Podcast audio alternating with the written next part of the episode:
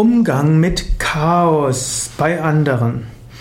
Vielleicht hast du einen Kollegen, dessen Büro ist chaotisch, dessen Schreibtisch ist ein einziges Chaos und sogar auf der Arbeitsoberfläche seines Computers alle ein Icon neben dem anderen.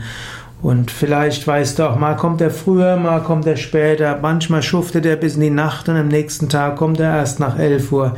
Chaos, Chaos pur, er hält sich nicht an Vereinbarungen. Was solltest du dort tun?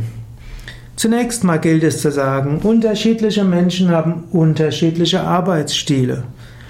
Wenn ein Mensch ein kreativer Chaot ist, dann ist er eben ein kreativer Chaot.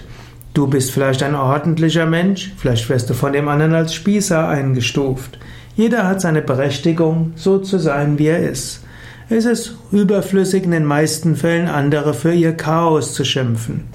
Wichtiger wäre es, Vereinbarungen zu treffen und die vielleicht sogar schriftlich zu fixieren, um zu sagen, wer macht was bis wann. Und dann kann der eine sehr chaotisch vorgehen und der andere sehr systematisch. Wenn nachher die Aufgaben erledigt sind, auf die man sich verlassen hat, ist doch alles in Ordnung. So schätze die unterschiedlichen Arbeitsstile unterschiedliche Menschen. Und einer davon ist der Arbeitsstil des kreativen Chaoten.